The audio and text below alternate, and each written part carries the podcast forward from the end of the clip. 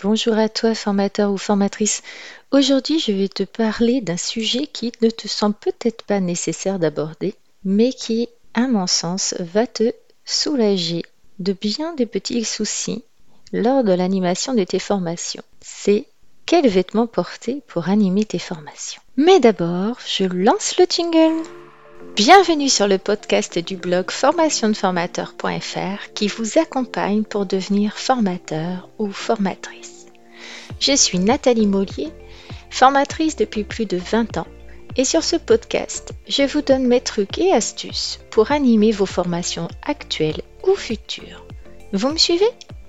Alors, c'est parti pour un nouveau podcast. Donc aujourd'hui, je souhaite partager avec toi mes astuces pour savoir quels vêtements porter pour animer une formation. En effet, j'ai pu constater à quel point les températures peuvent changer dans une journée, dans une même salle, Exposée plein sud, la salle est fraîche le matin et l'après-midi, elle devient un vrai four. Sans compter la chaleur diffusée par le vidéoprojecteur, surtout lorsqu'il n'est pas au plafond mais à côté de toi. Et puis bien sûr, il y a la chaleur humaine dégagée par ton groupe, euh, souvent trop nombreux, dans des salles trop petites.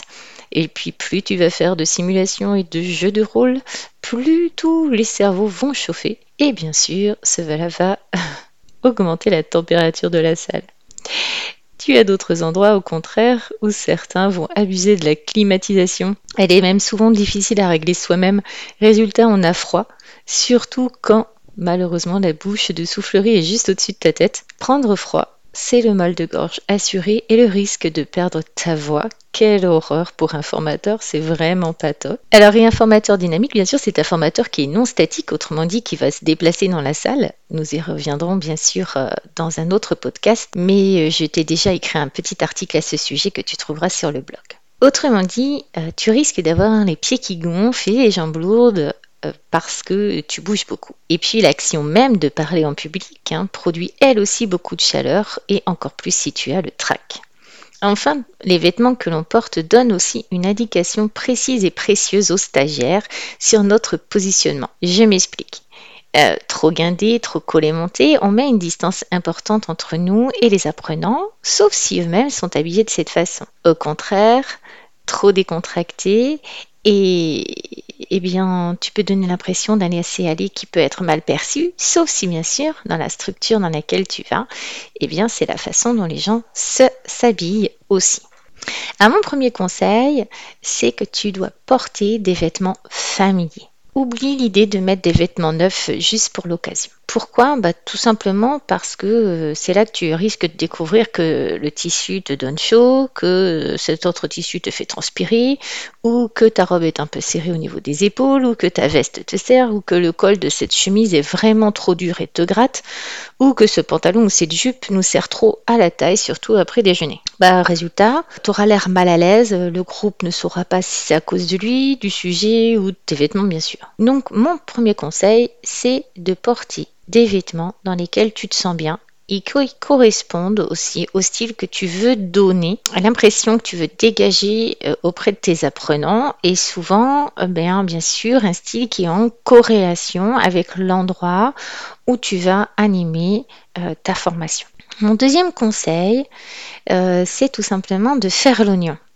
Alors je vais t'expliquer un petit peu ce que ça veut dire. Comme il est impossible de savoir à l'avance s'il va faire chaud ou froid dans ta salle de formation, sauf si tu la connais, bien sûr tu la connais bien, dans, ces cas-là tu sais hein, si euh, la température est excessive dans un sens ou dans l'autre. Donc comme on ne sait pas forcément à l'avance s'il va faire chaud ou froid, eh bien il faut prévoir de pouvoir se découvrir ou se couvrir. D'où cette stratégie dite de l'oignon c'est-à-dire qu'on va superposer les couches de vêtements pour pouvoir en enlever ou en mettre suivant les besoins. Donc voici mes petites astuces. Alors pour ma part, euh, je suis toujours en robe parce que ça m'évite d'être serré à la taille après le déjeuner. Je prends des matières fluides et légères été comme hiver avec des petites manches. Cela évite en fait d'avoir une tenue froissée après la route et d'avoir de grosses auréoles de transpiration sous les bras.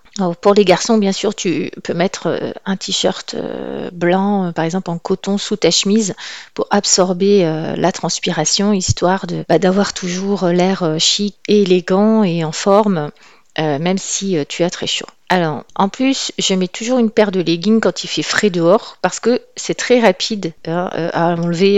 je vais aux toilettes et hop, si je m'aperçois qu'il fait trop chaud dans la salle, je les enlève, je les mets dans le sac à main et c'est terminé. je porte aussi toujours un foulard autour du cou. Alors, j'en ai de toutes les couleurs qui sont assorties à peu près à toutes mes tenues. Et en fait, cela me permet de protéger ma gorge parce que alors moi j'ai la gorge très fragile et parfois la climatisation, si elle est trop forte ou s'il fait trop froid, ça peut me faire perdre ma voix vraiment. J'ai vu des fois où à la fin de la semaine, après une animation, euh, des animations sur cinq jours, eh bien euh, déjà ma voix faiblit parce que euh, elle est fatiguée, mais en plus il suffit que je prenne un coup de froid et là je suis carrément à faune. Donc ça c'est horrible. Donc du coup c'est pour ça que maintenant je porte toujours un foulard. Puis ça s'enlève en un tour de main s'il fait très chaud. Donc après forcément j'évite les robes alors parce que je suis une fille hein, au décolleté profond, trop profond, alors même si j'ai pas grand chose à montrer, un perso, euh, il s'agit pas non plus de troubler les, apprenants ou les stagiaires euh, masculins, ni d'énerver les stagiaires féminines. Hein. c'est bon après ah, je mets ça entre guillemets, mais c'est quand même très très important de faire attention à ne pas euh, générer de malaise quand même auprès euh, des apprenants. Ça dépend de leur âge et de leur euh, secteur d'activité, etc. Ensuite, en général, je porte un, premier euh, gilet léger et par-dessus, en période hivernale, un cardigan ou un gilet à grosse maille sans bouton, ça fait un peu veste en fait. Donc comme ça, je peux facilement le mettre ou l'enlever. Donc c'est pratique lorsqu'il fait chaud dans la salle et froid dans les couloirs, par exemple. C'est-à-dire que euh, parfois dans la salle, bah, comme je te l'ai expliqué plus haut, euh, il peut faire euh, très chaud à cause du groupe, tout simplement. Puis tu sors dans les couloirs ou tu vas dans la salle de pause et en fait il fait glacial. Donc ça c'est mes deux premiers conseils. Mon troisième conseil, c'est d'adapter ton style. Alors, il est important que les gens euh, repèrent rapidement que tu es le formateur ou la formatrice. Toi, il est aussi important de ne pas créer un fossé monumental entre tes apprenants et toi. Tout dépendra en fait de ton public. Je ne m'habille pas de la même façon lorsque j'anime une formation pour des dirigeants ou pour des ouvriers, parce que c'est important de les respecter en s'adaptant en fait aux critères vestimentaires en usage hein, dans l'entreprise. Pensez aussi bien sûr avoir une euh, tenue décente, euh, un pantalon mal ajusté ou trop serré peut montrer le haut de votre sous-vêtement lorsque vous penchez en avant. Alors c'est pas très élégant puis ça peut choquer certains apprenants ou les faire rigoler, tout comme euh, ben, décolleté trop plongeant pour les filles ou une jupe trop courte, une chemise mal boutonnée ou en partie rentrée dans le pantalon euh, soit c'est dehors, hein, soit c'est dedans, c'est pas un, juste euh, entre deux. Donc euh, faut pas hésiter à demander l'avis de tes proches si tu sais pas trop quelle tenue porter. Et puis tu peux l'essayer aussi debout, assis, penché, accroupi, pour voir en fait si tu es à l'aise ou pas dans cette tenue. c'est important. Bien sûr, pour ton bien-être le jour J, afin que tu puisses te concentrer en fait tout simplement sur l'animation de ta formation plutôt que sur ton pantalon qui descend qu'il faut que tu remontes toutes les deux secondes. Alors de même en fait, bah, tu devras décider de vous voyer ou de tutoyer tes stagiaires. Donc en fonction de tes habitudes et des leurs. Alors par exemple, il m'est très difficile de vous voyer des gens en formation. Moi, j'aime bien créer un lien, euh, donc je tutoie, euh, sauf lorsque je vois qu'ils se vouent entre eux ou quand ils sont dirigeants ou plus âgés que moi.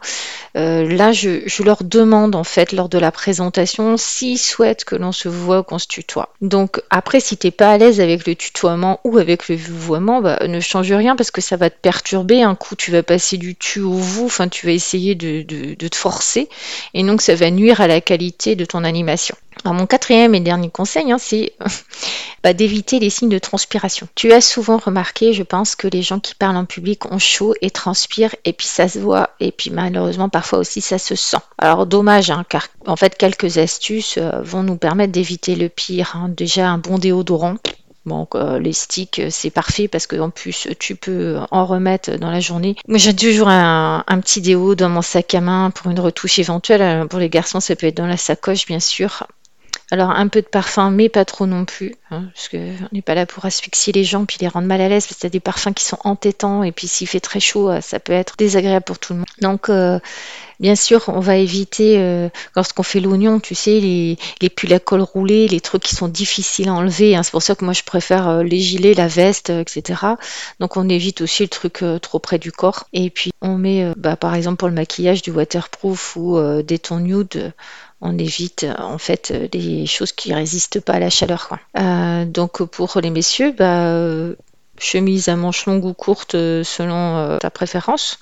Et puis tu penses à mettre un petit t-shirt de corps en dessous. Euh, voilà, qui absorbera la transpiration tout simplement. Et puis euh, si euh, tu sais que tu transpires beaucoup, bah, prends un t-shirt, une chemise de rechange ou quelque chose pour te changer rapidement à la pause déjeuner. Après, je te mets dans l'article en, bas en fait. Et tes astuces pour éviter de transpirer. Donc tu as un lien, tu as juste à cliquer pour avoir plus d'infos. Après, je peux juste donner quand même un dernier conseil, euh, c'est de mettre des chaussures confortables. Parce que je t'ai, comme euh, je t'expliquais un petit précédemment, en fait, quand on est un formateur dynamique, bah, on est en mouvement permanent, on bouge beaucoup. Ça fait partie en fait des bonnes pratiques euh, d'animation.